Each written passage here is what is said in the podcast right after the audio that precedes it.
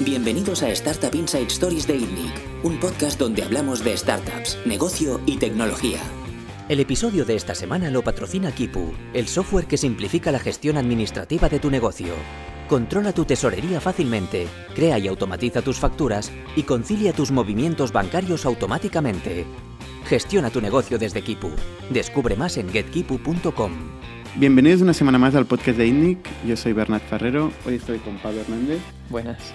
Pablo es actualmente el, responsable de marketing de, Factorial. Aquí ha habido un cambio respecto a anteriores ediciones donde estaba en INNIC. Em, y esta semana con, Luis, eh, Luis Díaz del Dedo. Exacto. Muy bueno. que, es, que es el CEO de Product Hackers. Eso es. ¿Qué es Product Hackers, Luis? Pues Product Hackers es como una agencia de growth en la que ayudamos a empresas a crecer con sus productos digitales o servicios digitales. O sea, ¿una agencia de marketing de toda la vida o no? No, es distinto. Es, como una agencia de, growth eh, para producto digital. Es decir, una agencia de marketing, por ejemplo, cogería un millón de euros y, lo, y, lo, y te haría una campaña y nosotros lo que haríamos es que esas campañas que ya estás haciendo funcionen mejor todavía o que tu producto retenga más o que vuelva más la gente. O sea, básicamente, eh, en vez de hacer una campaña con media y un budget publicitario toda la vida, os involucráis en el producto en sí. Exacto, eso es. O sea, lo que hacemos es coger el producto digital que tengas y lo modificamos para mejorarlo o si tú quieres hacer un producto digital y no lo tienes, te lo hacemos, pero siempre orientado a growth, a que vaya a funcionar, a que esté bien implementado y que al final tus acciones terminen en, ingresos. El, concepto de growth hacking al final eh, viene a ser como buscar caminos cortos, alternativas a los grandes budgets de los competidores para conseguir crecer, ¿no? Con un, con un engine, con un motor más interno, más propio y más eficiente en, el uso del capital, ¿no? Exacto. De hecho, el growth hacking nace además como con un enfoque muy creativo, muy disruptivo de hacer cosas un poco diferentes, incluso cruzando ciertas líneas en algunos momentos, líneas que no son eh, black hat o hacer cosas ilegales, sino cruzar ciertas líneas morales, saltarte algunos términos y condiciones. Empezó como eso y de hecho en Estados Unidos se puede hacer, porque allí si la lías te mandan una carta de cease and desist, o sea, de cese y desistimiento, de deja de hacer esto, y en España te pondrían una denuncia con lo cual, lo que se podía hacer en Estados Unidos no se puede hacer aquí al mismo nivel, pero poco a poco, yo por lo menos, mi visión o mi forma de ver el growth hacking ha evolucionado hacia el product hacking. De hecho, por eso mi empresa se llama Product Hackers, porque lo que hacemos es hackear producto, pero lo que hacemos en realidad sería un término que no tuvo nada de éxito, pero que define muy bien lo que hacemos, que es Product Driven Growth. O sea, es cómo conseguir que tu producto digital te genere growth, te genere eh, o te consiga más clientes. ¿Y de qué manera lo puede hacer una agencia que no esté involucrada en el proyecto desde, desde el inicio, no tiene la filosofía de la empresa? Como... me encanta que me hagas esa pregunta, porque lo que hemos hecho precisamente en Product Hackers es desarrollar un, un modelo de experimentación. Nosotros lo llamamos, yo es que quería ser científico de, de chaval, y entonces, pues, científico y astronauta. Si veis la página web de Product Hackers, veréis que está un poquito de cada una de esas. Entonces, lo que hemos hecho es desarrollar una metodología que nos permite testar y experimentar sobre vuestra página web, la página web de nuestros clientes, sin necesitar al equipo técnico de, producto suyo. Nosotros vamos haciendo cambios y modificaciones y no alteramos para nada el producto. Es decir, la percepción que tiene el usuario final es que ese producto es diferente, es decir, hay pequeños cambios, no va a percibirlo como distinto, sino que, joder, lo estoy explicando un poco raramente, pero básicamente, imaginaos, yo hago un cambio en el producto, no necesito al equipo técnico para hacer ese cambio, yo hago una modificación, meto un botón, meto un pop-up, hago un cambio en la página y el usuario lo percibe como si ese producto fuera así, pero solo un porcentaje del tráfico al que yo le estoy mostrando este experimento. Define producto, porque claro, eh, una cosa es tocar una landing y cambiar un botón. Sí que evidentemente esto se puede hacer relativamente fácil, y la otra es tocar la funcionalidad de un producto. Sí. O sea, que ya requiere tener cierto conocimiento del stack tecnológico, ¿no? Eh, sí y no, depende de cómo sea ese producto. Si es web, por ejemplo, eh, para mí alterar una página que ya se ha cargado, o sea, fijaos que yo hablo de página o producto, pero me parece casi lo mismo al final. Imaginaos una landing, yo cambio un botón, es verdad que es muy fácil, pero dentro de una, de una interfaz de producto, eh, yo también puedo hacer modificaciones. De hecho, por ejemplo, para uno de nuestros clientes hicimos un sistema de referral un sistema de referencia, de refiere a tus amigos y consigue dinero tú y tu amigo, y lo hicimos todo sobre web y de la misma forma que modificaríamos o haríamos CRO sobre una landing, por ejemplo. O sea, exactamente igual. ¿Hasta qué punto entráis dentro del producto? Mira, yo, por ejemplo, eh, una cosa que hago nada más llegar a una empresa nueva es hablar de los valores de la empresa. O sea, me meto con cuáles son vuestros valores porque cuando yo haga experimentos no quiero pisarlos. O sea, mi moral es la moral de mi cliente, por decirlo de alguna forma. Mis normas éticas o por las que se va a regir los cambios que yo haga o modificaciones, experimentos que haga en la página de mi cliente van a basarse en sus valores. Y luego, en cuanto a producto, eh, depende mucho, porque claro, o sea, yo me puedo meter a crear funcionalidades o simplemente a testear si esa funcionalidad tiene sentido. Imagínate, por ejemplo, eh, pues yo que sé, en una telco, una, pues como puede ser un Yoigo, eh, meter un, mapa que diga, oye, comprueba la cobertura que vas a tener en tu, en tu provincia, ¿vale? O en tu, pues metes ahí un punto de GPS y dices, comprueba tu cobertura. Entonces yo podría falsear eso siempre y decir, tienes una cobertura excelente, ¿vale? Entonces eso ya lo estaría haciendo dentro del producto, pero si no cuadra con los valores de, esa empresa, pues quizás sería más restrictivo a la hora de hacerlo o de cómo, de cómo probarlo, ¿vale? Al final esto es algo que yo puedo probar con un 5% del tráfico, falseándolo, diciéndole a todo el mundo que tiene muy buena cobertura, pero luego habría que hacer una implementación real donde comprobamos la cobertura que tiene esa empresa realmente en ese punto y ese desarrollo es infernal. O sea, quiero decir, es un desarrollo que podría llevar muchísimos meses de desarrollo y yo lo puedo poner en marcha en una semana. Lo pongo en una semana, la semana siguiente tengo datos, funciona, a la gente le gusta, pues ahora ya lo desarrollamos de verdad. ¿Pero desarrollar de verdad significa meter la antena en donde está el cliente o...? No, no, no. En este caso. Claro, en este caso ten en cuenta que yo lo único que hago es poner el botón, compruebo cuánta gente hago clic, hace clic, compruebo eh, si la gente que hace clic finalmente, por ejemplo, contrata o, o está más tiempo utilizando este servicio, o sea, lo contrata más, imaginemos que es el caso de generar un lead o convertirlo a cliente. Entonces, si realmente contrata más, es cuando ya hacemos el desarrollo de verdad. Es cuando ya metemos a todo el equipo de producto, se desarrolla toda la funcionalidad, se hace un QA, se meten los tests, se hace pixel perfect. O sea, es decir, hacemos que el producto final, por decirlo de alguna forma, y se sube a producción. Yo lo que hago es como un test súper rápido para ver si a la gente le... Cuando dices tú es eh, Product, hacker. sí, perdóname. Porque luego dices el equipo de producto. Exacto. El equipo de producto quieres decir de la empresa cliente. Eso es. Joder, tío, no me doy cuenta de esas cosas, o sea que gracias por decírmelas, porque en un pitch comercial tendría que quedar muy claro. Y es verdad que Oye, quién contrata esto en vuestros servicios? ¿Quiénes son vuestros clientes? Pues tenemos clientes bastante variados. O sea, por ejemplo, las startups eh, están siempre muy, muy interesadas porque al final tienen que testear una hipótesis. Cuanto más rápido testes tu hipótesis de, valor o tu hipótesis de, mercado, eh, antes vas a, vas a conseguir eh, funcionar en el, en el, mercado. ¿no? Cuanto más rápido iteres, más posibilidades tienes de, funcionar. Que antes he dicho funcionar, puede que no funciones. O sea, que tu hipótesis sea falsa, pero cuanto antes la, la valides, antes vas a, llegar al mercado. Entonces, trabajamos con algunas startups, como por ejemplo Mi, Capital, que es una startup pequeñita que está funcionando, bueno, pequeñita, ya va más o menos bien. Y luego tenemos también empresas grandes y tradicionales, como por ejemplo el periódico La Razón, ¿no? es un periódico pues, que es más eh, tradicional. Es verdad que ya le estamos arrastrando a, los años, pues eso, 2020, que es en lo que estamos, pero es verdad que cuando empezamos a trabajar con ellos, pues estaba en, en los 90. Entonces hay que ir tirando de ellos en esa dirección, pero, pero la verdad es que yo me parece un ejemplo brutal porque era una empresa que, trabajaba en digital eh, hace tres años de una forma muy arcaica, por decirlo de alguna forma, y ahora mismo han pegado una vuelta. Yo quiero, quiero sentirme parte de eso, pero han pegado un cambio total, están súper digitales y apostando muchísimo por digital. Pero luego es muy curioso también porque trabajamos también con, con, El Confidencial, por ejemplo, que es un periódico que ya va a tope, o sea, a nivel digital es brutal. Cómo funcionan, son uno de los nativos digitales más potentes como periódico en España y, también trabajamos con ellos. Entonces mola porque tenemos un rango de empresas como muy diferentes. El problema de las startups es que tienen muchas ganas de experimentar y todo lo del mundo, pero no tienen dinero. Exacto, exacto. Eso es, sí, sí, tal cual, tal cual. Aún así trabajáis para ellas. Sí, sí, sí.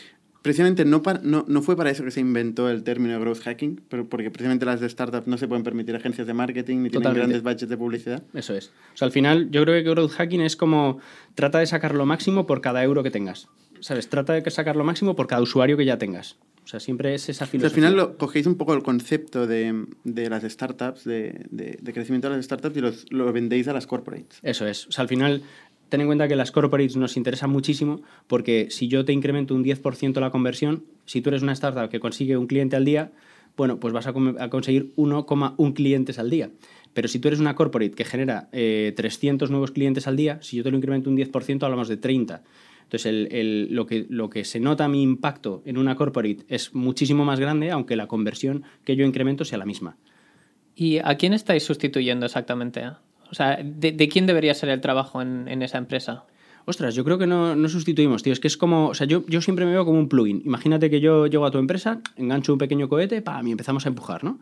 Entonces, yo lo que quiero además es que en, cuatro o cinco meses sea prescindible, que esto no es algo habitual. Habitualmente las empresas quieren, no, no, me hago imprescindible y me quedo... No, no, yo quiero ser como un cohete que te enganche, te voy a contar cómo hacemos todo, te voy a explicar por qué hacemos este proceso, por qué priorizo esta idea en lugar de esta otra, y quiero que en cuatro o cinco meses tú ya seas perfectamente autónomo. Entonces, de tal forma que puedas quitar el, cohete, entonces tú vas a tener inercia para seguir adelante, o si ves que estamos trabajando bien, pues nosotros seguimos empujando. O sea, la, la, retention de Product Hackers es, es mala, digamos, ¿no? La retención de, Claro, hombre, sí. de, momento es buena, de momento es buena. ¿Sabes qué nos está pasando, tío? Que en algunos casos eh, empujamos tanto que nos dicen, chavales, parar, parar, que Televentas no da abasto. O sea, es decir, ya tenemos aquí, nos habéis acumulado una cantidad de leads que no podemos llamar a todos estos leads, que nos ha pasado recientemente, por ejemplo. Entonces, básicamente dicen, ya tenemos suficiente, o sea, no queremos vender más, no queremos más profit. Lo que pasa es que nos han dicho, espera un momentito, vamos a, vamos a replantear nuestro, nuestro equipo de televentas porque necesitamos eh, que funcionen más rápido para seguir, para seguir adelante. ¿Dónde, ¿Dónde veis los cuellos de, de botella normalmente? Pues cuando veis un, un, funnel, luego hablarás un poco del libro y nos explicas los distintos... Eh... es una pregunta compleja, tío, porque depende de la empresa, veo cuellos de botella en, sitios diferentes. Pero por lo general hay una cosa que solemos hacer mal y es explicar lo que hacemos, o sea, pero tanto periódicos como startups, explicar concretamente qué es lo que haces y cuál es el valor que aportas más allá. Y no solo me refiero a cómo lo pones en texto, sino cómo le enseñas a utilizar tu aplicación y le muestras el valor que debería tener tu aplicación, tu web, lo que sea. O sea, yo ahí veo un cuello de botella importante. Y sí, principalmente. ¿El proyecto más grande que tenéis es el confidencial? ¿Sería hoy, por ejemplo? El proyecto más grande que tenemos actualmente es La Razón, porque empezamos a trabajar con ellos en Growth. Eh, al principio nos pedían mucho tráfico yo siempre les decía, oye, esto del tráfico está bien, pero bueno, no sé si sabéis cómo funcionan los periódicos, pero siguen un ranking en Comscore, que es el que determina cuánto tráfico tiene cada periódico, como, como, como actor que está, eh, como tercero, que es el que determina quién, eh, ese, ranking. Entonces, las agencias de comunicación lo que hacen es, cuando hay una campaña publicitaria, contratan a los 10 primeros, a los 5 primeros. Entonces, si no estás dentro de ese ranking, pues te van a contratar menos publi o va a ser menos publi de, de más pasta, ¿no? O sea, al final programática y todo eso, ¿no? Entonces, claro, al principio me pedían más tráfico, yo les decía, señores, esto del tráfico está bien, pero habrá que pensar en conversión a, suscriptores, habrá que empezar a trabajar esto, que si no vamos a llegar tarde. Depende si un negocio es Comscore y lo que pagan los, los advertisers, ¿no? Sí, pero al final tiene que buscar modelos, tío, porque es que la publicidad en los periódicos es, es, está, es un problema. Sí, sí, total. está cada vez peor. Entonces, nosotros empezamos a iterar, luego ya lo llevamos más a esta dirección y al final llegó un momento en que les dijimos, eh, bueno, yo desde el primer día dije el CMS que tenéis hay que cambiarlo, hay que buscar otro, o sea, todo el gestor de contenido que tenían y menos mal que luego entró un director digital y ya empujó ese cambio, hicimos nosotros el cambio de CMS y ahora mismo, bueno, o sea, era una página que tardaba entre 30 y 40 segundos en cargar y ahora mismo carga a toda leche, o sea, todo el cambio de performance es ahí Product Hackers a tope y ese ha sido quizá el proyecto más gordo que hemos llevado porque al final es liderar todo ese cambio de, de CMS y hacerlo por un objetivo de performance y de de... ¿Has dicho 30, 40 segundos en cargar? Sí, sí, sí, literal, ¿eh? no, es, no es broma. pues. Se descargaba Imaginaos, tío. un PDF de Era mejor descargar el PDF. Era una locura, ¿eh? O sea, no, vamos, te lo digo en serio, ¿eh? que es que... PDF cargantes. O sea, yo alguna vez llegaba el, el, director y nos decía, esto tarda muchísimo en cargar, ¿por qué tarda tanto? Estoy cansado de esta web, ¿sabes? Y es que es normal. Porque Pero esto no es un hack, ¿no? Digamos, esto, es, esto es la del ABC, la, ¿no? Esto es, es lo curioso, es lo curioso que os digo, que empezamos con, con Growth y al final terminamos implantando el CMS, lo estamos gestionando y ahora empezamos a hacer Growth sobre, sobre el CMS nuevo. O sea, que mola porque es un proyecto en el que ya eh, nosotros empezamos haciendo Growth y al final nos, nos han dado el core de su negocio para que lo gestionemos, han confiado en nosotros, muchísimas gracias. Y sí, sí, pero bueno, o sea, ahí vamos, la verdad es que nosotros encantados. Y yo creo que es el proyecto más grande que tenemos actualmente. ¿Y qué, quién tenéis en vuestra compañía? ¿Cuánta gente sois y cómo se distribuyen? Pues ahora mismo somos 15 personas, tenemos eh, perfiles muy dispares y eso creo que es bueno, porque al final eh, hemos ido creciendo en la dirección de las necesidades de nuestros clientes y también de lo que he podido tirar hacia la empresa de la gente que creía que, que podía aportar muchísimo. De hecho, eh, tenemos, por ejemplo, yo está mi socio que es el director técnico, tenemos ahora mismo cuatro programadores, que la verdad es que van a toda leche, funcionan súper bien. tenemos una chica que se incorporó hace poco de de, diseño, que es Carol, que es brutal, o sea, a nivel de diseño de producto y tal.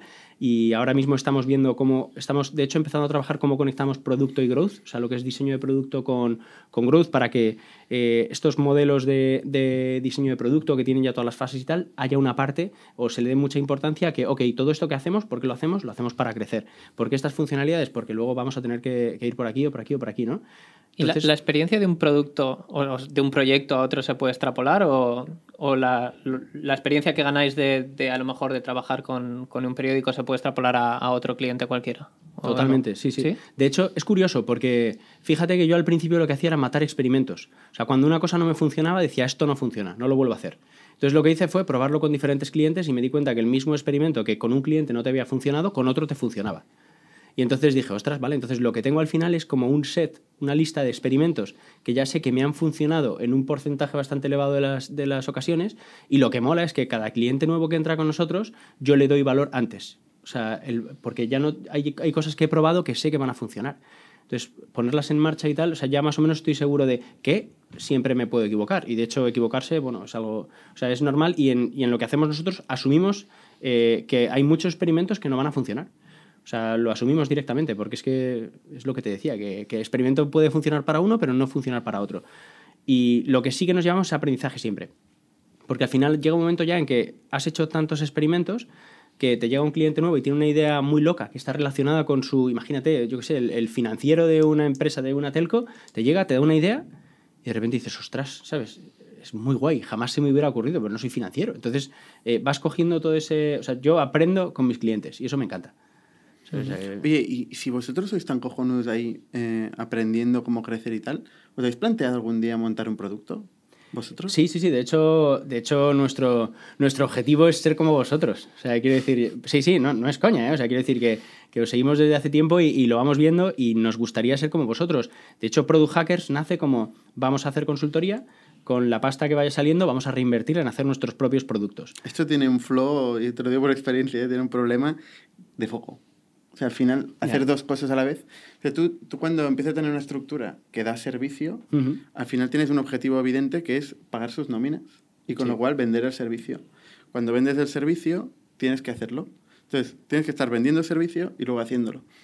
Eh, estas dos actividades no son compatibles con estar pensando en cómo, cómo solucionar un problema en el mundo, eh, y construir un producto para ello, ¿no? Requiere, todo requiere al final atención completa. Totalmente, tío, sí. De hecho, nos metimos en el desarrollo de un producto hace un año y medio y, al final casi lo hemos tenido que, o sea, hemos empezado a foco, foco, foco, de hecho también porque vino José Carlos Cortizo, vino con nosotros Corti y empezó con el foco, ¿sabes? A, chicos, laser focus, o sea, hacemos growth, hacemos growth, hacemos growth. Entonces teníamos un producto ahí en el que al final lo empiezas a sumar lo que has invertido y dices, ostras, no sé, pero como es algo que estás haciendo como a ratos, como tal, como si sale, como... Y, mal, o sea, no, no, se puede hacer. O sea, ya lo hemos comprobado, pero al final parece que te tienes que llevar ese bofetón de realidad y del mundo real, ¿no? Que te tiene que dar un bofetón para, para darte cuenta de que no puedes hacer las dos cosas a la vez. Entonces ahora mismo estamos full focus en growth, o laser focus, como decimos ahí, como ¡pam! En, en servicio. Exacto, sí, servicio. ¿Y vuestro objetivo cuál es exactamente? ¿Vuestro objetivo a dos, tres años? O, eh, a más largo plazo. económico de facturación? También.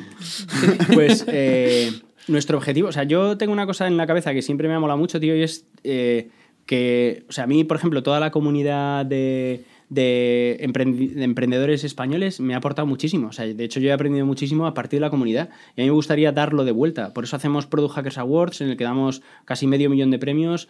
hacemos bastante esfuerzo por, por ir yo qué sé, pues exponiendo, explicando a la comunidad. De hecho, el libro también es un ejemplo de ello. Eh, estamos constantemente o intentando, dentro de la medida de nuestras capacidades, generar contenido para la comunidad, porque yo quiero empujar los proyectos que hay en España. O sea, creo que hay gente muy válida, muy buena y quiero empujarlos a tope, tío. O sea, si puedo conseguir ayudar a la gente a vender más, eh, vamos, me parece fantástico. ¿Has dicho medio millón de premios? Sí. ¿O medio millón de euros en premios? Medio millón de euros en premios. Ah, vale, vale. Son muchos premios. ya ves, No, no, no, no fastidies. O sea, habrá que ponerlo ahí. Yo creo que al final no hay un camino eh, bueno. O sea, no, es que mm, todo el mundo tenga que crear un producto, todo el mundo tenga que, hacer servicios. Al final, eh, uno tiene que hacer lo que le realice, ¿no? Eh, Totalmente. Y, y, ese es el objetivo de todos. O sea, parece que al final tenemos que seguir un camino u otro. Y, la verdad es que el servicio se aprende mucho, lo que, lo que tú has dicho, ¿no? De ver mucha casuística, eh, poder llevar un aprendizaje de un sitio a otro, es también enriquecedor, ¿no? Lo que pasa es que parece que cada vez vuelve a empezar la partida, ¿no? Y que al final puedes no, no ver el largo, o, no, o sí, pero puedes no ver el largo plazo de lo que, de lo que estás haciendo. Sí, de hecho, mira, nos, nos, ha pasado una cosa casi de forma natural también, y es que eh, al nosotros ir haciendo growth, eh, estamos creando nuestro propio producto también. O sea, es más un producto interno para experimentación, para generación de experimentos, para eh, analíticas y demás. Al final estamos generando un producto que no tiene una interfaz para un, ¿sabes?, de que alguien vaya a usar, que no tiene una landing de contratación, pero al final es un sistema con el que nosotros hacemos todos los experimentos y lo estamos haciendo porque a nosotros nos ahorra mucho tiempo y nos permite dar más servicio a más clientes y, un mejor servicio. ¿Cuál es este producto?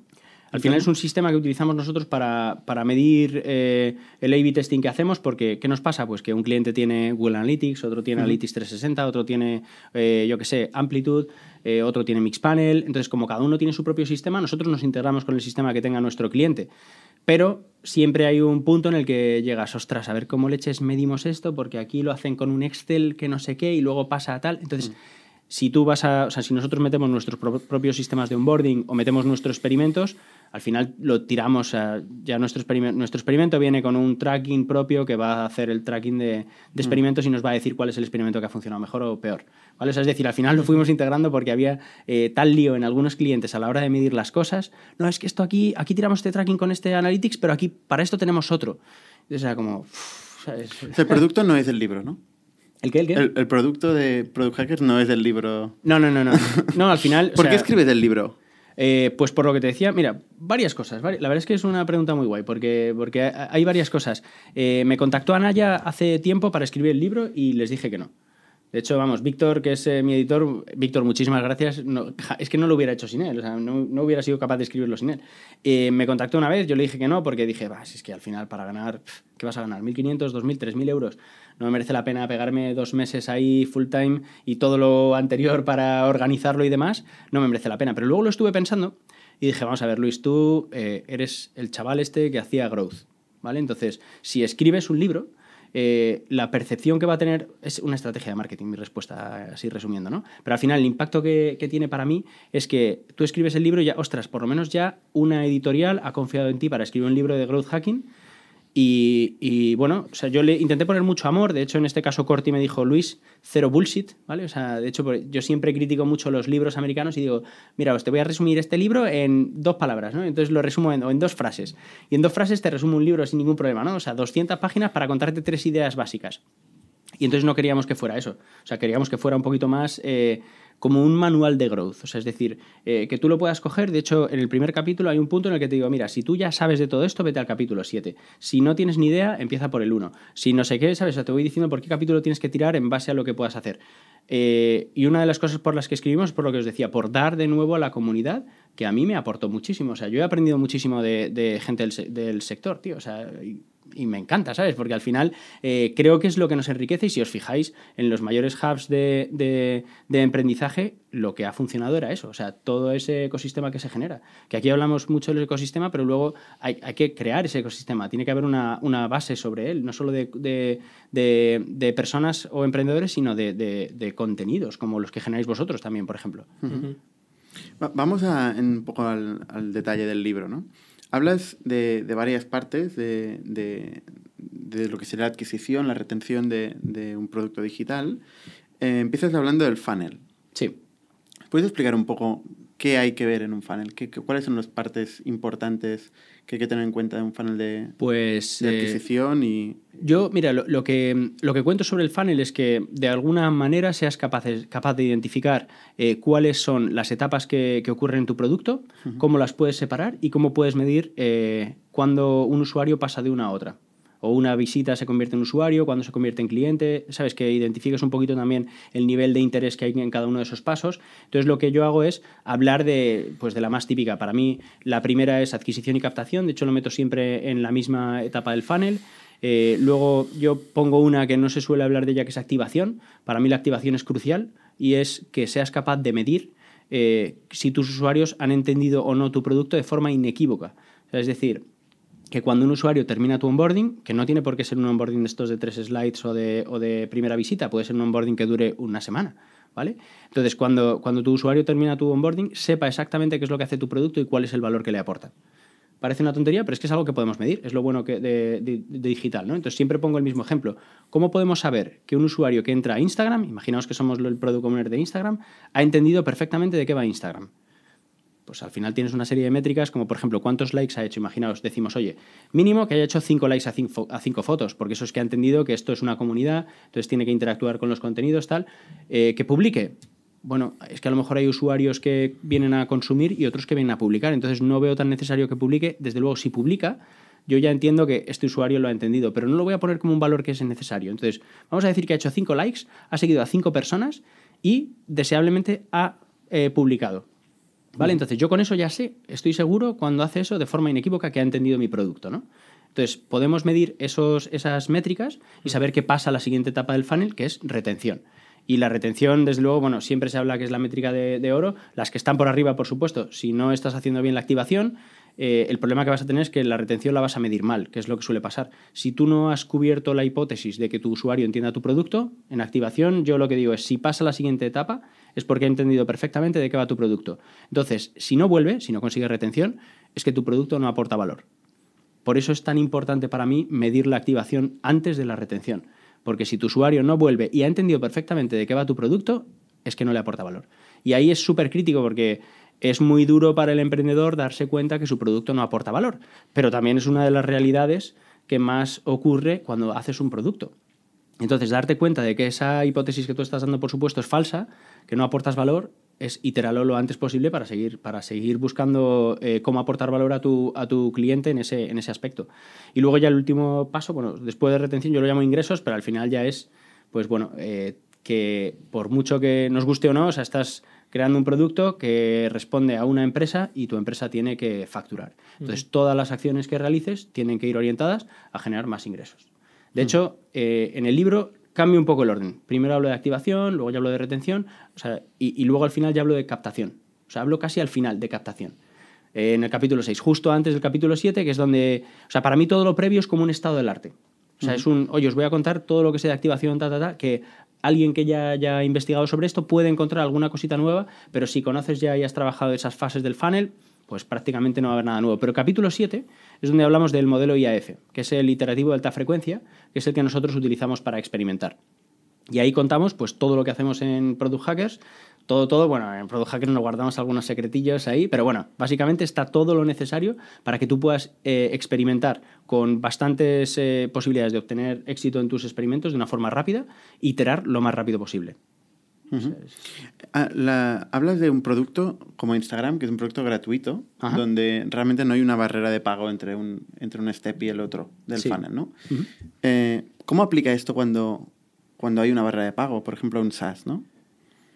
Bueno, para, para, mí es incluso más fácil, porque, por ejemplo, eh, o sea, Instagram también al final tiene, o sea, tendrá, una, tendrá un cálculo, o sea, tendrá un ARPU, que es un Average Revenue Per User, o sea, tendrá una, un cálculo de cuánto dinero me genera cada usuario por el, el, número de visitas que haces, al final coges, pon ingresos dividido entre el número de usuarios activos y sacas cuál es tu, tu ARPU. En el caso de, de un SaaS, eh, la barrera está muchísimo más clara, porque al final... Eh, ¿Me, dices cómo, cómo, funciona el libro o cómo trabajamos en Product Hackers? Este... ¿Cómo defines eh, estas barreras o estos steps en el caso de un producto de pago? Yo lo que me... Vale, ¿Dónde, ¿dónde está el paywall? O sea, la barrera, el, momento donde se paga, porque hablas, por ejemplo, de retención. Sí. ¿La retención cuándo se produce? ¿Antes o después de pagar? Yo, tío, con la retención soy un friki, entonces hago diferencia entre retención y recurrencia, ¿no?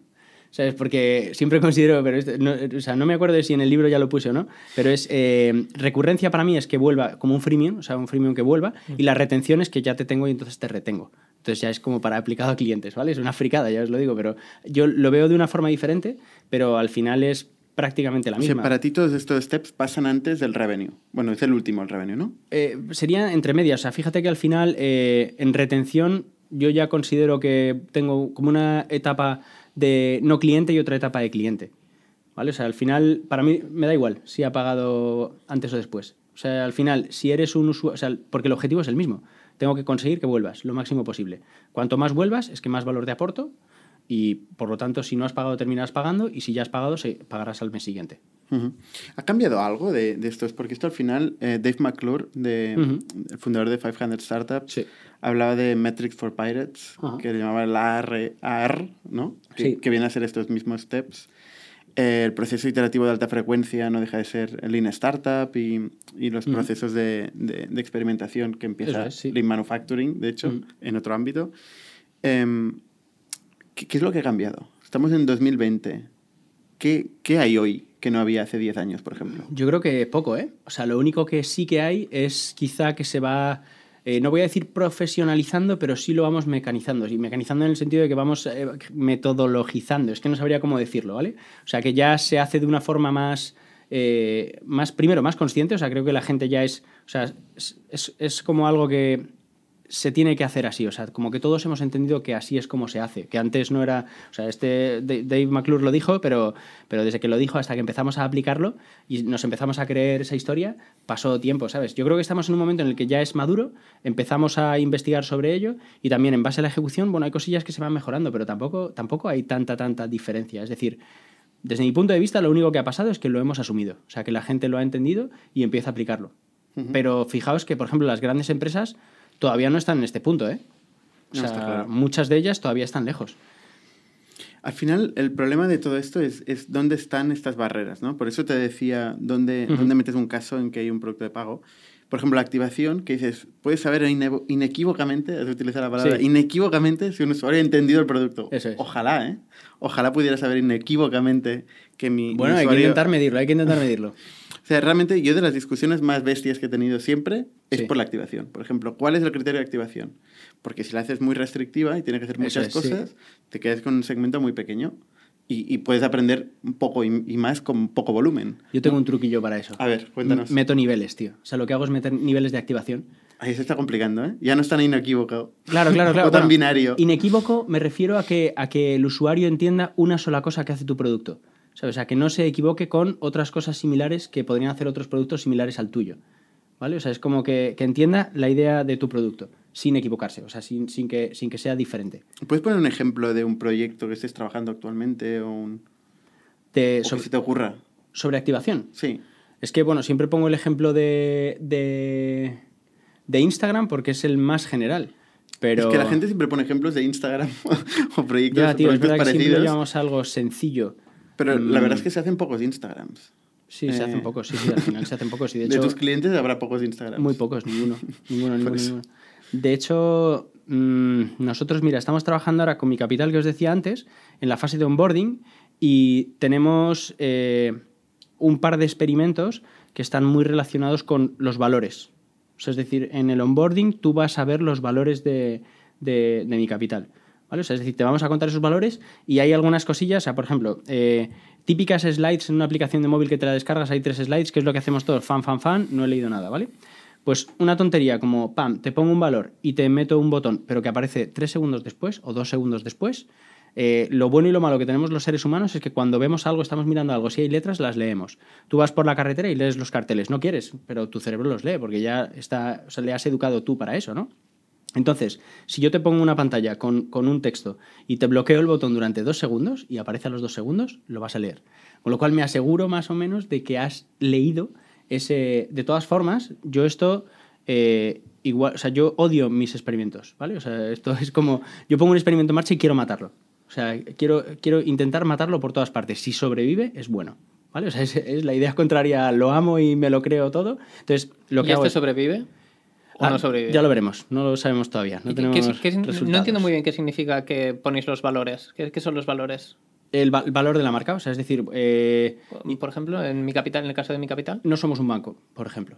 O sea, es decir, eh, tienen que, o sea, el cliente mm, tiene que entender que no trabajan para un banco, ni son parte de, este banco o de este otro, eh, porque la gente odia los bancos, ¿eh? es una cosa. Sí, sí, sí, también, también sí, sí. O sea, el, decir no eres un banco ya, ya sube la conversión. Como todos. Sube la conversión. Totalmente, sí, sí. De hecho, hay un vídeo muy bueno sobre Simon Sinek de por qué odiamos a los bancos.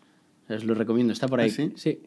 Es muy bueno. Al final, es, eh, no sé si habéis leído el libro eh, Leadership Last.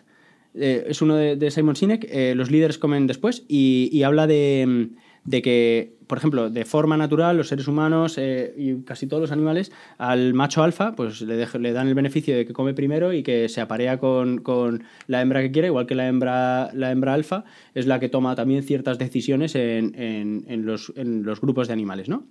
Y entonces lo que viene a contar es que se les da ese beneficio a los machos y las hembras alfa porque cuando viene una amenaza externa es el que se pone, o sea, el macho y la hembra alfa se ponen entre la amenaza y, el resto del grupo.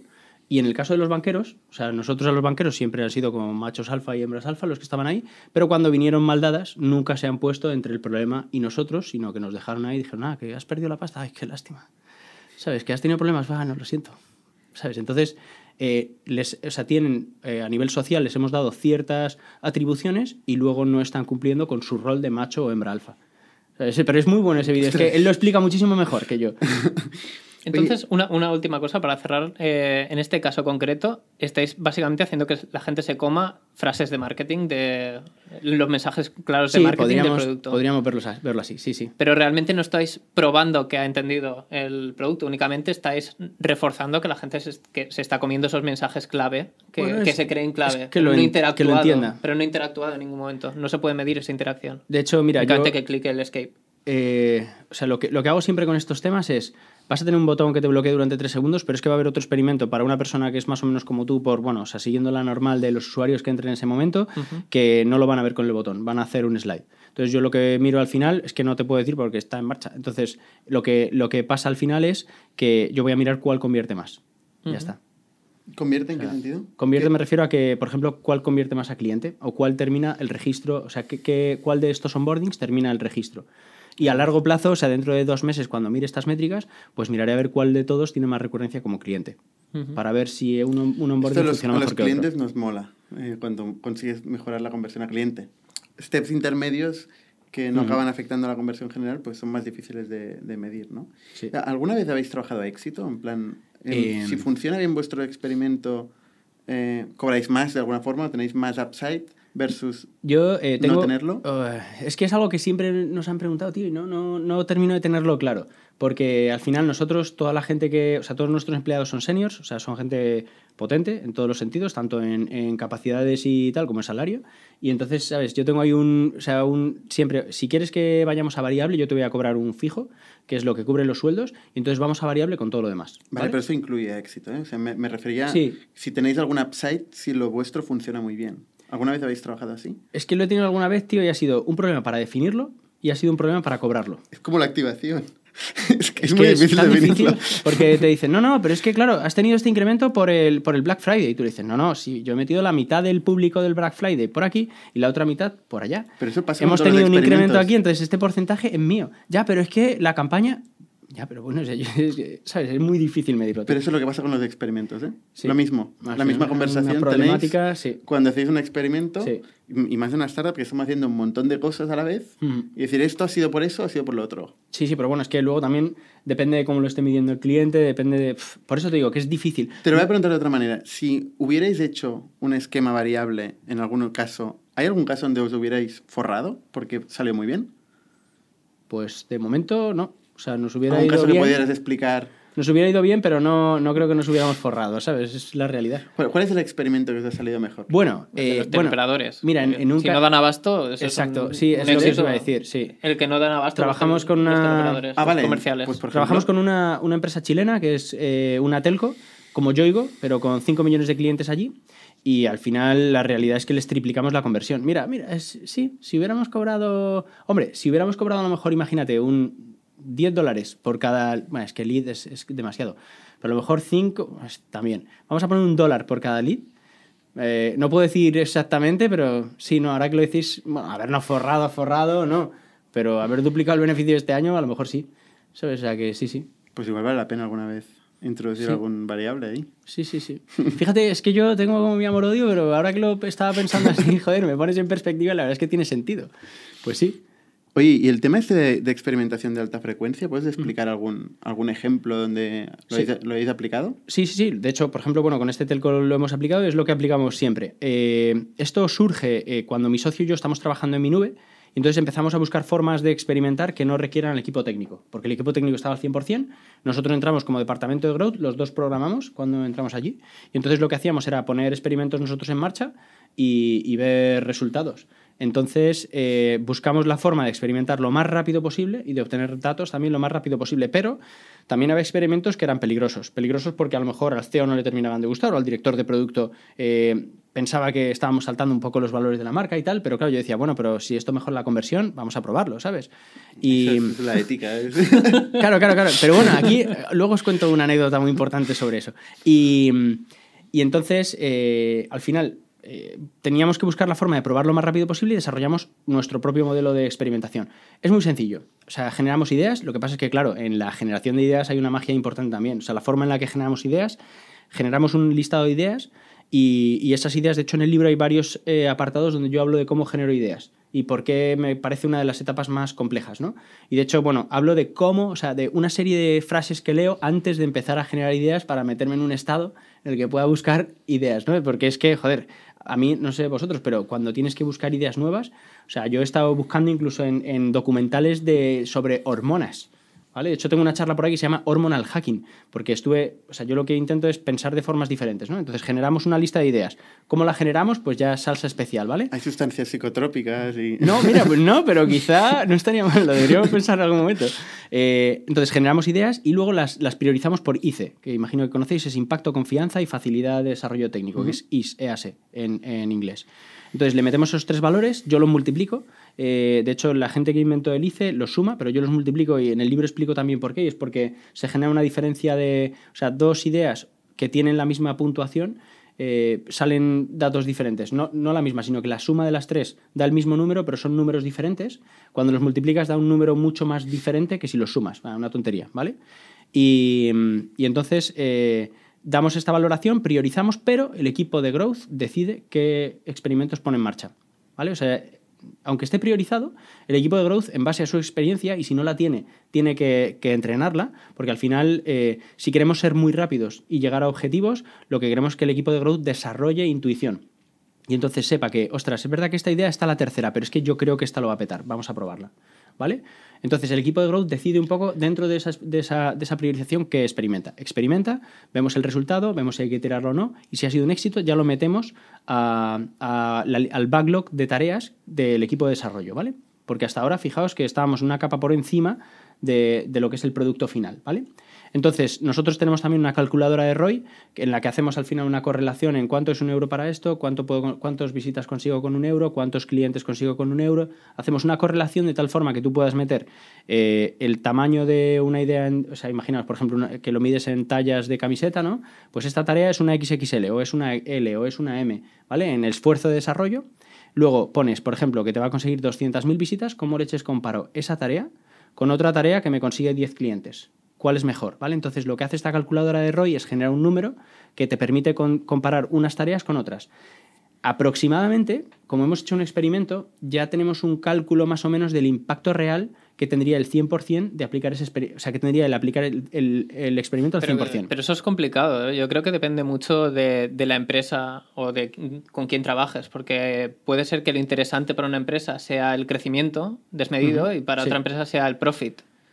O, incluso puede haber algo, puntos entre medias, pero eh, por ejemplo una startup va a tender siempre más a buscar el crecimiento y quizá una corporate no busque tanto un crecimiento desmedido que, que se le eh, desbalance en las métricas, pero busque una profitability muchísimo mayor. Bueno, al final ten en cuenta que la calculadora por dentro la vas tuneando tú. O sea, vas, tú, tú, puedes darle más valor. A lo mejor le puedes, puedes multiplicar por dos el, el, valor que tiene el usuario sobre, sobre lo que te genera un cliente nuevo. claro, y, esas, y esos cálculos lo hacéis en base a vuestra intuición, que decías. Hombre, la calculadora de ROI no, tiene que ser lo más, lo más cercana a la realidad. O sea, es decir, tiene que estar basada en. Al final tú tienes a todos los valores están correlacionados con lo que gastas en marketing, por ejemplo, o lo que gastas en equipo, o lo que, lo, como lo que quieras meter en esa calculadora. La idea al final es que tú tengas un cálculo más o menos del retorno que tiene esa idea pero no es un valor que te diga 1.200 euros. No, te va a poner 1.200, pero es un valor relativo, que tú comparas dos ideas e intentas... Eh, luego ya, yo aquí, por ejemplo, sí que soy muy crítico con esto y es que ese, o sea, esa priorización se siga al pie de la letra.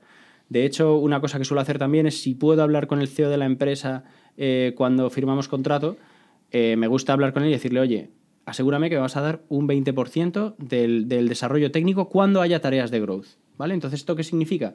Pues que si mensualmente eh, tú tienes 10 eh, trabajadores eh, generando código ahí para tu producto, que me dejes un porcentaje equivalente al 20%, imaginaos dos personas que desarrollen tareas de growth cuando entren. ¿Vale? Hmm. Esto has, es. has- sí. has tocado un tema al principio que, que para mí es clave, que es poder hacer experimentos sin desarrollo. O sea, la, Sí. la primera fase, ¿no? Porque esta conversación es la discusión, la guerra, yo diría más guerra que discusión, que se produce en todas las compañías, ¿no? O sea, hay varias guerras de las compañías, ¿no? Hay la marketing y ventas, es una de ellas, ¿no? Sí. Eh, los leads, una mierda, tal. Pero yo creo que una de las heavies, Sí, sí. una de las heavies de verdad es la de producto, tecnología y marketing, ¿no? O sea, esta es, es siempre, y, son, y son estas tareas que se van priorizando con mil calculadoras distintas. Nosotros Ya. tenemos una calculadora en, en Factorial también. Ajá. Tenemos una página web donde tú metes varios parámetros y te calcula, te da un número. Guay, sí, sí. y sí. luego se supone que tienes que sentar ahí y esperarte con tu número, como Ya. si fuera una y la seguridad social, ¿no? Que tú entras, te dan un número y te esperas. Pues claro, si tú tienes ahí un experimento que, está, que va a cambiar de una forma relevante el, el porcentaje de leads que estás generando, Totalmente. y tú tienes un objetivo, porque normalmente en marketing, al menos a mí me gusta que en marketing y en ventas todo el mundo tenga un objetivo y que, y que se forre, Sí, sí. y que Ajá. se forre porque, le, porque lo que está haciendo funciona muy bien. Em, claro, entonces pues, pues, pues te jode, ¿no? Tener ahí un número, tener un número de la seguridad y vas social. mirando el backlog diciendo, joder, no va a entrar, no va a entrar, no va a entrar. Sí, sí. Entonces, sí. Esta, esta conversación es, bueno, yo he estado en varias, en varias guerras, he estado en varias compañías, ¿no? Y siempre se produce igual, ¿no? Y parece que no hay un método que digas, ostras, este es el método. Porque te aseguro que algoritmos he visto todos. Yo lo que intento siempre es esa negociación de decir, ¿cuánto de importante es para ti crecer? Me dicen, no, no, para mí es muy importante. Entonces, ¿cuánto equipo técnico, qué porcentaje del equipo técnico vas a poner a... Yo, yo- yo siempre diferencio es como estratégico y táctico. Estratégico es lo que tienes en tu roadmap, que es lo que está en tu backlog de producto y las nuevas funcionalidades y demás. Y luego hay una parte táctica que es growth. Entonces, en growth casi, casi nunca va a, haber, va a haber tareas, pero cuando yo veo un experimento que funciona, quiero meterlo a ese backlog y, y que salga lo antes posible, porque al final, o sea, es como, esto parece, parece que estoy haciendo un poco ahí, ¿eh? estoy colando ahí a producto, pero al final lo que estás haciendo es decir, oye, ¿de verdad growth es importante para ti? Pues dale un 10% de tu esfuerzo de desarrollo. Mi, mi conclusión eh, es que cuando eres capaz de probar, como tú has dicho, sin necesidad del equipo técnico, cualquier iniciativa, cualquier idea que tengas eh, directamente, entonces no hay, no hay cuestión, ¿no? Eh, si tú eres capaz de, de experimentar, pues yo qué sé, por eso muchas veces hablamos de un blog o cómo generas landings con Sí. el, el propio equipo de desarrollo o tienes tu WordPress o tienes tu tal. Ujú. Sí. O- estas conversaciones, pues hay que tener en cuenta que cuanto más ágil sea marketing y ventas, marketing en este caso, para, para poder probar eh, ideas, hipótesis, etcétera, directamente en producción, directamente con clientes, más fuerza va a tener en la compañía, ¿no? Sí, sí, sí. O sea, vamos, a mí me parece fundamental. Y de hecho Por es eso que... vosotros tenéis desarrollo Exacto. dentro, ¿no? Por eso decimos os que somos como un plugin, ¿sabes? Por eso siempre digo que somos como un plugin, porque yo al final me vas a dar acceso a, a tu tag manager o a tu eh, target o lo que sea que estás utilizando para marcar, o sea, para, para etiquetar, y nosotros a partir de eso vamos a, vamos a empezar a trabajar. De hecho, es muy probable que tu equipo técnico en algún momento diga, este, este botón, ¿qué leches hacia aquí? ¿Este botón? ¿Sabes? Pues es- eh, somos nosotros. Lo hemos puesto nosotros para probar, tal. Pero claro, la gente con la que estamos trabajando, o sea, nuestro interlocutor dentro de la compañía, sabe perfectamente qué, experimentos hay en marcha, porque tenemos, o sea, compartimos un Excel, lo hacemos con Excel porque hay herramientas que yo podría contratar, bueno, que podría pedir a mi cliente que contrate, que cuestan mil pavos y luego a mí me darían un cashback de 500, pero es que no reportan ningún valor sobre un Excel. Entonces tenemos un Excel donde está nombre del experimento, bueno, el número, identifica- identificación, cuándo se... Eso está todo en el libro también. ¿Cuándo se ha puesto en producción? ¿Cuándo se ha pagado? Si se ha pagado. Si se considera un éxito, un fracaso. ¿Cuál es el...? Entonces, está todo ahí. Entonces, si ves alguna cosa rara en tu página web, que ya sería raro porque habrías hablado con nosotros, pues puedes ver que está ahí y que es un experimento que está en marcha. Oye, ¿cómo- Entonces- ¿cómo, cómo uno aprende a ser growth hacker? O sea, alguien que nos está escuchando dice, hostia, yo quiero ser growth hacker. Yo sí, casi siempre cuento la misma historia. Yo aprendí a hacerlo haciéndolo. Y en una situación lamentable, que es que montas tu empresa, eh, yo monté Gamisfaction hace mucho tiempo, una, un, un sistema de gamificación para Twitter que crecía súper bien, 27% semanal mantenido durante seis meses, pero no fuimos capaces de sacar un euro. Y sobre todo la recurrencia era malísimo. ¿Y sabéis por qué era malísima la recurrencia? Porque no hacíamos activación. La gente se registraba, pero no entendía una mierda, se iba de ahí, no sabía qué estaba pasando, no le explicábamos nada. Por eso ahora mismo soy tan, tan fan de hablar de activación y recurrencia. Se registra Entonces- porque bloqueabais el botón ahí como, como los valores de... Prácticamente. bueno, Alguna vez lo hicimos, ¿eh? Entonces, eh, éramos muy buenos en eso, pero no, pero no conseguimos, no conseguimos que funcionase más allá, ¿no? Entonces, ¿qué pasó? Que yo quemé todos los barcos. O quiero decir, antes de, o sea, mi familia había puesto pasta, amigos, tal, o sea, mucha gente había puesto pasta, tío. Yo estuve un año quemando todos los barcos hasta que vi que aquello no funcionaba. Entonces, en toda esa quema de barcos, yo aprendí a, por lo menos a, a, tratar de cómo puedo convencer a la gente para que termine pagando, cómo puedo expresar esto de una forma, cómo me aseguro de que cuando llega a este estado está funcionando. Entonces, en mi, en mi caso fue, montas una empresa y no funciona, y no funciona, y no funciona, y iteras cambio, cambio, cambio, pruebo, pruebo, pruebo, y así es como, como aprendí a hacer growth hacking. Y también me monté un meetup porque quería aprender de los mejores de growth hacking, pero luego me di cuenta de que invitaba gente, que no, es que no había casi nadie a quien invitar. Entonces dije, bueno, pues para meter contenido, yo decía, quiero aprender de esto. Entonces me ponía una charla para dentro de un mes y tenía que aprender de esa, esa, temática. Entonces aprendía de esa temática y daba la charla, ¿sabes? Entonces poco a poco me fui formando en esto, luego ya empecé a trabajar con, empresas. Porque llegó un momento en el que yo vuelvo de Estados Unidos, hemos cerrado la empresa, no tengo un euro, debo pasta a mis padres, a mi hermana y a Hacienda. Y claro, tengo que recuperarme de alguna forma. Entonces empiezo a dar clases en la universidad, en la Universidad Europea, que es donde estudié y demás, y empiezo a dar clases allí y al, y al mismo tiempo voy dando clases, perdón, voy, voy, dando clases y voy dando servicios como freelance sobre growth hacking. Entonces también así es como empecé. ¿Qué hice al principio? Pues cobraba 300 euros por 15 días de trabajo. Como podéis imaginar, tenía que pagar autónomos, o sea que era muy poco rentable. O sea, prácticamente estaba trabajando gratis. Pero es que así es como aprendí. Entonces, yo lo que recomiendo a quien quiera aprender es o montas tu empresa, o montas tu empresa o tu proyecto, no montes una empresa, montate una página web, intenta vender, montate un no sé qué, intenta hacer que funcione. Y, o si no, busca una empresa que te guste, que tenga un producto que te mole y que cuadre con tus valores y diles que si puedes trabajar para ellos, no voy a decir gratis porque sonaría muy feo, pero a cambio de una beca de aprendizaje, no sé cómo llamarla. Pero... O, no, o, o, cobrando. O sea, o yo cobrando, compro ¿eh? 100% lo que estás diciendo. ¿eh? O sea, yo cuando empecé, realmente mi motivación era aprender, aprender X tecnología y tal. Y lo que hacía para aprender podía hacer dos cosas. Una, hacer un curso, gastarme una pasta en este curso, uh -huh. o vender un proyecto a un cliente.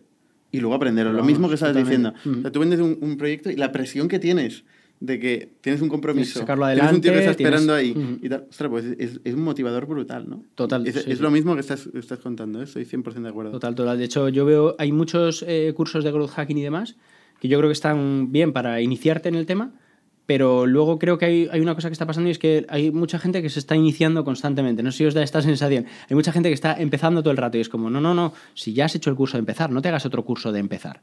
Ponte a hacerlo. ¿Sabes? Claro. Si no puedes tú, no tienes la capacidad, busca a alguien con quien puedas hacerlo, que le reportes un valor y ya verás como si le reportas un valor te va a terminar pagando por ello.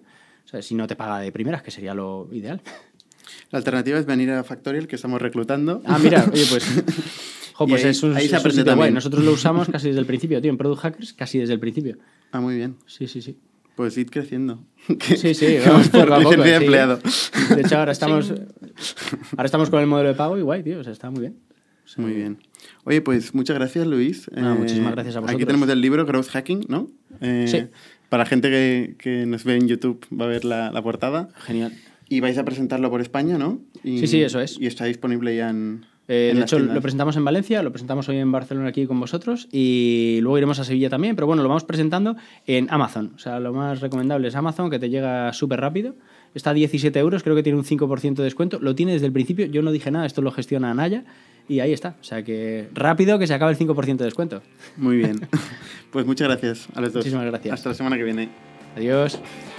Suscribíos a nuestro podcast en youtube.com barra Spotify, iTunes, Google Podcasts, Evox y otras plataformas para no perderos ningún episodio. También lo podéis recibir en vuestro correo suscribiéndoos a nuestra newsletter en itnic.net.